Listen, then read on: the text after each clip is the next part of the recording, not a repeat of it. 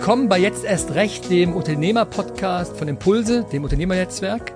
Ich freue mich sehr, heute Tobias Haug begrüßen zu dürfen, ein Unternehmer aus dem Schwarzwald aus Freudenstadt.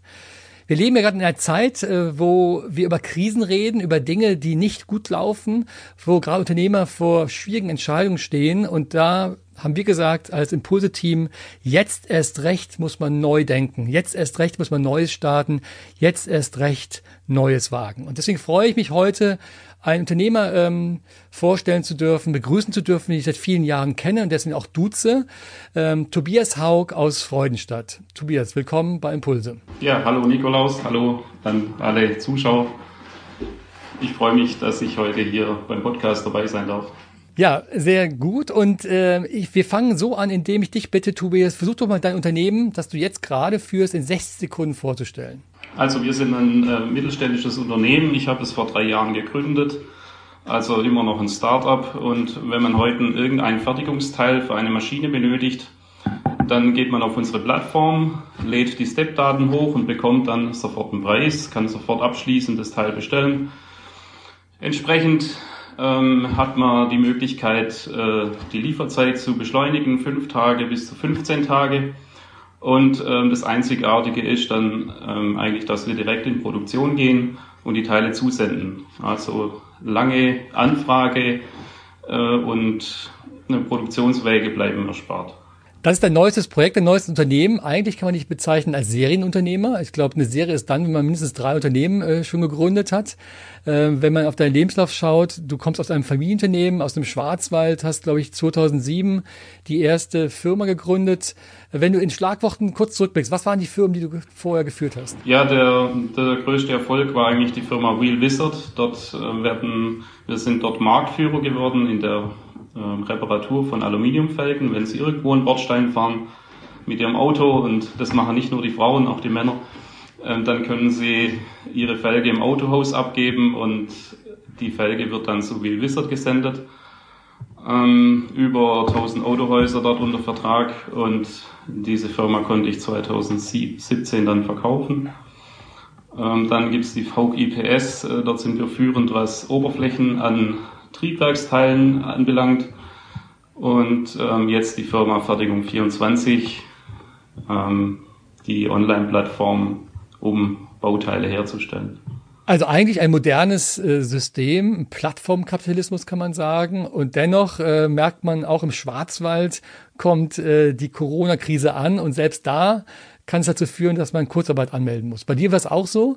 Äh, du hast Dutzende Mitarbeiter und trotzdem, obwohl du ja ein digitales System eigentlich äh, anbietest, musstest du auch Kurzarbeit anmelden. Ja, auch das, das digitale System ähm, hängt ein Stück weit davon ab, ähm, dass die Abnehmer ihre Maschinen bauen und die Automobilindustrie läuft. Ansonsten ist auch ein digitales System, wo dann Endbauteile benötigt. Ähm, in dem Fall geht es auch zurück, ja.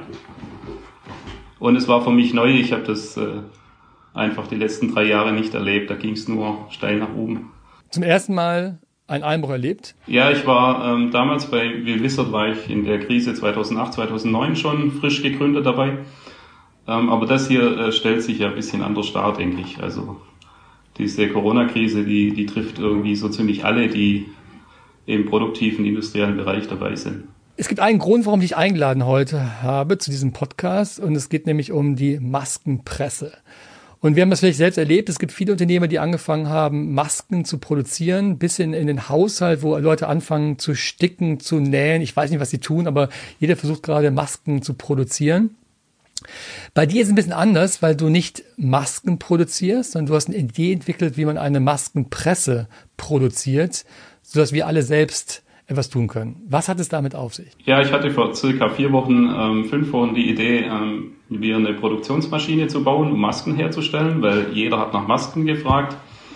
Und äh, wenn man dann zu wenig zu tun hat und die Mitarbeiter zu wenig zu tun haben, dann überlegt man sich, was kann man machen. Ich habe dann äh, schnell festgestellt, dass diese Maschinen, die man da in China kaufen kann, um Masken herzustellen, einfach viel zu lange dauern, bis die da sind und auch zu teuer sind und habe dann einfach ein einfaches System entwickelt, wo man für äh, kleines Geld sich kaufen kann, entsprechend an der Herdplatte äh, seine eigenen Masken pressen. Das hört sich jetzt so einfach an. Wir gehen nochmal einen Schritt zurück. Also erstmal, du hast angefangen, es zu tun. Wann hast du es gemacht? Also wann kam die Idee? Du bist, ich stelle mir gerade vor, du meldest für deine Mitarbeiter Kurzarbeit an. Das Team ist wahrscheinlich jetzt nicht ganz so erfreut über diesen Rückgang an Aufträgen. Der Umsatz geht zurück. Ähm, wessen Idee war das und wie ging es wirklich los? Ja, ich habe so ein äh, Masken, so ein PP-Spinnflies haben wir lagernd, um Bauteile zu verpacken und ähm, ich hatte mir dann überlegt, was kann man da draus machen und die springende Idee kam eigentlich durch meine Frau, die dann mir ein Sandwich gepresst hat in der Küche. So ein Sandwich-Toaster. Da habe ich gedacht, da könntest du auch mal das PP-Spinnflies reinlegen, mal gucken, was passiert. Ähm, irgendwann Mitte März war das. Ende März. Ich habe dann, ich habe, ich habe dann noch die die Tageszeitung daneben gelegt, damit ich ähm, eventuell, wo ich das erste Sandwich gepresst habe, falls ich mal ein Patent anmelden wollte, damit das Datum drauf ist. Und ähm, habe dann das Video äh, im Freund geschickt und er hat gesagt, hey, das ist genial, also sowas müssen wir machen und der ist im Vertrieb tätig hier in der. Du bist mir viel zu schnell, Tobias. Ich will erstmal wissen, was war auf dem Sandwich drauf? Auf dem Sandwich, ähm, da war äh, Salami und Käse.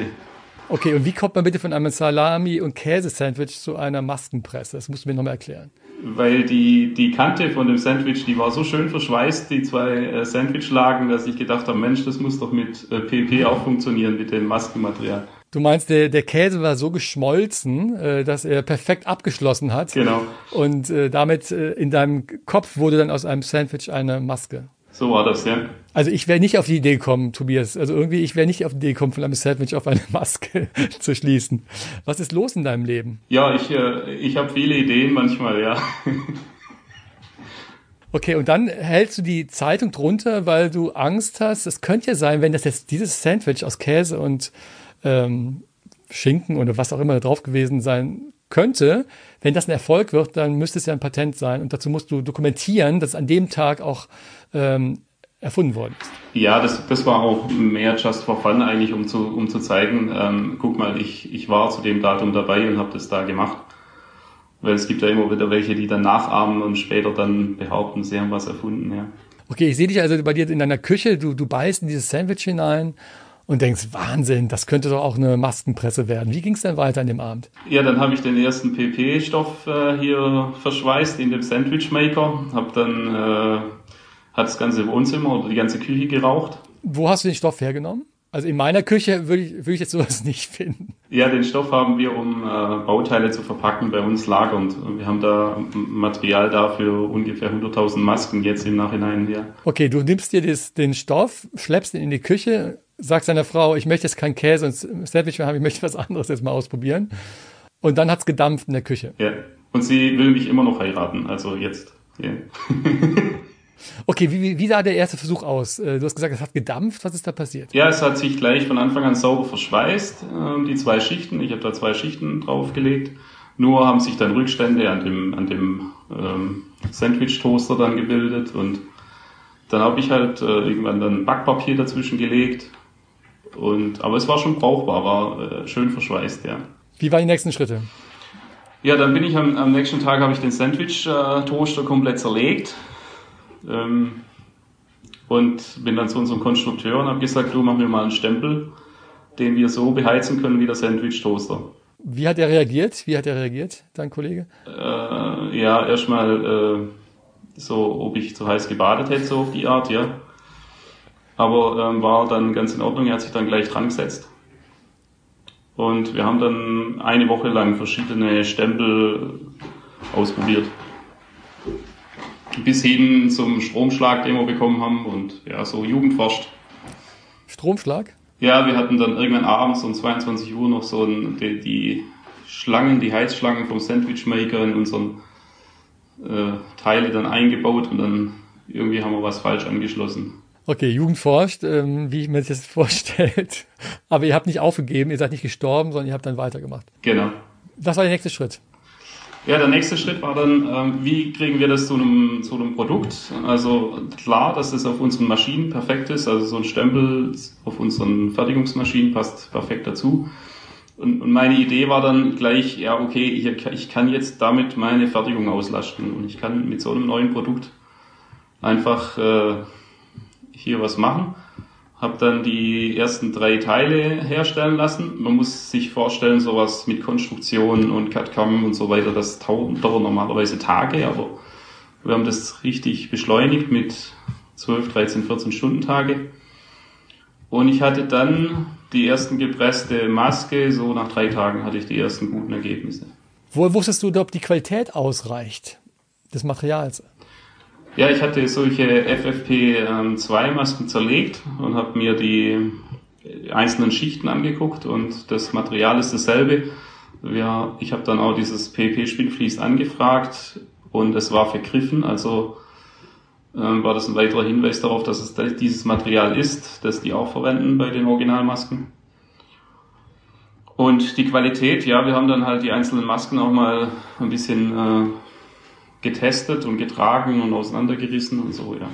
Und Schlaufen dran genäht? Oder wie habt ihr das gemacht? Ja, genau. Auf der, auf der Rückseite von dem Stempel war dann die Idee, dass man so, ein, ähm, so eine Fräsung reinmacht, wo man dann konfektioniert die Länge von den einzelnen Schlaufen. Und die kann man dann einfach mit dem Bürotacker antackern. Die meisten Masken, die wir heutzutage tragen, sind ja einfach nette Masken, die ein bisschen Feuchtigkeit äh, sammeln sollen oder dafür sorgen.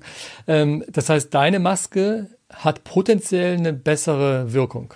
Ja, ähm, man darf ja nicht sagen, dass man sie zertifiziert hat, wenn man das noch nicht hat. Ähm, aber wir haben drei Lagen, also eine dreilagige Maske mit denselben Materialien wie eine zugelassene FFP2-Maske. Und wann war es soweit, dass die Maschine, das System, das Maskenpressensystem fertig war? Ja, es war dann an einem Freitag vor ungefähr 14 Tagen, waren wir dann soweit fertig und dann ging es an die Presse, Pressemeldungen und Bilder machen und so weiter. Und parallel auch die Produktion planen von dem System. Da in der, der ganzen Zeit, also es ist ja sehr hektisch in dieser Corona-Zeit, haben wir dann äh, Anfragen bekommen, Desinfektionsspender zu fräsen und solche Sachen. Da steht auch einer hinter mir. Ähm, also es war, äh, es ist eine mega Herausforderung. Jeder will irgendwas, aber am besten morgen. Also Kurzarbeit, äh, du hattest ein paar Dutzend Mitarbeiter in Kurzarbeit geschickt. Äh, konntest du sie dann wieder auslasten oder wie ist die Situation jetzt? Ja, die Hälfte der Mitarbeiter konnten wir schon zurückholen jetzt. Und wenn das Maskensystem jetzt so richtig anläuft, dann denken wir, dass wir auch wieder alle zurückholen können. Also ich könnte mir jetzt bei dir eine Maskenpresse kaufen und würde dann mein ganzes Team ausstatten können, nicht nur mit netten äh, Stoffmasken, sondern mit wirksamen Masken, korrekt? Genau, korrekt. Was kostet dann äh, diese Presse? Also ist sehr kostengünstig. Die, die Presse kostet 189 Euro, also 189. Und das Material äh, ungefähr pro Maske 50 Cent. Und ich muss da, also ich muss quasi ein Sandwich pressen können, um das bedienen zu können. Und was ist die Voraussetzung, um eine Maske hinzukriegen? Ja, genau. Wenn man Sandwich pressen kann, dann kann man auch die Maske, Maskensystem bedienen. Ja. ja, perfekt. Gibt es Reaktionen? Also wenn du hast gesagt, du hast vor zwei Wochen hast du auch ähm, das öffentlich gemacht. Was für Reaktionen kamen darauf? Weil es ist ja eher ungewöhnlich. Ne? Ja, die meisten sagen, guck mal, ich produziere Masken. Aber was ihr gemacht habt, ist ja schon was völlig anderes. Ja, also ganz viele Reaktionen ähm, so auf, auf diese Art Mensch genial und äh, ähm, wäre wär ich nicht drauf gekommen und ja, es gab, es gab sehr viel Reaktionen, eigentlich positiv, noch nichts Negatives bis jetzt. Wäre das nicht für die Bundesregierung eigentlich ein viel spannenderes äh, Projekt, als irgendwie gegen teuer Geld in China Masken einzukaufen? Ah, ja gut, also da möchte ich mich jetzt nicht dazu äußern ähm, auf das Thema Bundesregierung. Wo wir sehen, ist eventuell in den Schulen auch eben um ein bisschen diesen ähm, die Akzeptanz von der Maske zu steigern, wenn sie solche Masken selber herstellen. Und auch in, in Unternehmen ein Stück weit auch für die Azubis als, ähm, ich sag mal, Adventure und so weiter, dass sie sagen, komm, wir stellen für die Belegschaft die Masken her. Sind jetzt schon die ersten ausgeliefert worden, die ersten Systeme? Ja, wir haben die ersten Systeme ausgeliefert und sind in vielen Institutionen gerade in der Vorstellungsrunde. Wenn du jetzt mal zurückblickst, ich meine, es ist ja, äh, viele haben in den letzten Wochen überlegt, was können sie tun, wo können sie Masken beschaffen oder als Unternehmer, was kann ich eigentlich jetzt tun, um durch diese Krise durchzukommen. Ähm, was war eigentlich für dich der entscheidende Moment? Ja, ich habe verstanden, deine Frau mit dem Sandwich und dennoch, äh, nicht jeder würde, wenn er ein Sandwich sieht, auf die Idee kommen, damit sein gesamtes Team wieder auszulasten. Wenn du mal zurück überlegst, was waren so die entscheidenden Momente damals vor, vor vier Wochen, fünf Wochen, sechs Wochen? Ja, der entscheidende Moment war, dass ich gesagt habe, wir müssen, wir müssen irgendwas machen, ähm, weil sonst äh, haben die Mitarbeiter einfach zu wenig Arbeit auch. Es, die Firma, wir haben, wir haben hier ungefähr 300.000 Euro Fixkosten jedes Jahr, äh, jeden Monat. Und ähm, wir müssen irgendwas tun, um Umsatz zu generieren. Und da muss man sich schon die Frage stellen, was, was kann man tun und was treibt einen an, ja. Hast du das mit dir alleine ausgemacht oder hattest du Sparringspartner, um diese Idee auszuhacken? Also neben deiner Frau und dem Sandwich? Ja, ich habe jetzt jemanden im Vertrieb, also der das, den ganzen Vertrieb steuert, weil ähm, ich bin ich bin da nicht der geborene Vertriebler, der da jetzt in irgendwelche Kultusministerien läuft und das vorstellt. Aber ansonsten die Entwicklung habe ich selber gemacht, ja. Wenn du jetzt mal zurück überlegst, ähm, an, diese, an diese Tage, ähm, konntest du dir damals vorstellen, als ihr angefangen habt, dass es wirklich dann so schnell gehen könnte, dass man so schnell es schaffen kann, eine Presse auf den Markt zu bringen?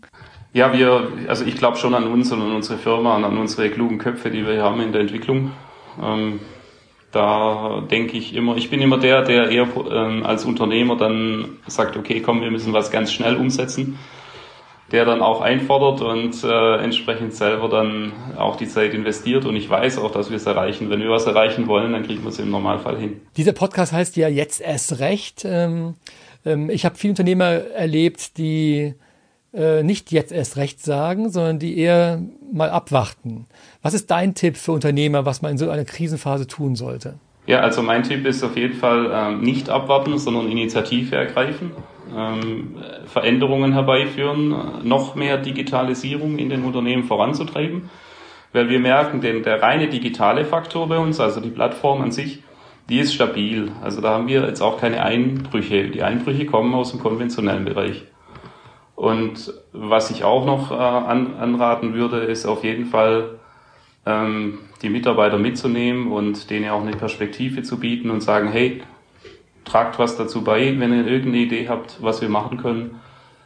Sei es ja noch so blöd, sei es ein Toast, eine Toast-Idee, dann bringt sie bitte rein und wir setzen sie gemeinsam um. Geschieht das jetzt? Äh, also hast du das erlebt in den letzten Wochen, dass auch, auch durch die Maskenpresse jetzt auch Mitarbeiter kommen und sagen, guck mal, Tobias, ich habe ja auch eine verrückte Idee, ich habe gestern zwar kein Sandwich gegessen, aber was anderes und habe eine gute Idee mitgebracht? Ja, wir hatten das mit einem Desinfektionsspender. Also man kennt die ja normal, dass man so draufdrückt von oben.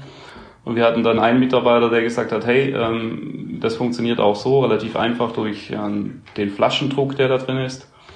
Und haben so einen Spender äh, ganz schnell entwickelt und davon haben wir jetzt schon 500 Stück ausgeliefert circa. Auch innerhalb von sechs, sieben Tage das Produkt auf den Markt gebracht. Also es ist eigentlich eine Zeit für die Tüftler, die, wenn sie es schaffen, schnell zu sein, dann auch einen Erfolg haben können, auch im Markt.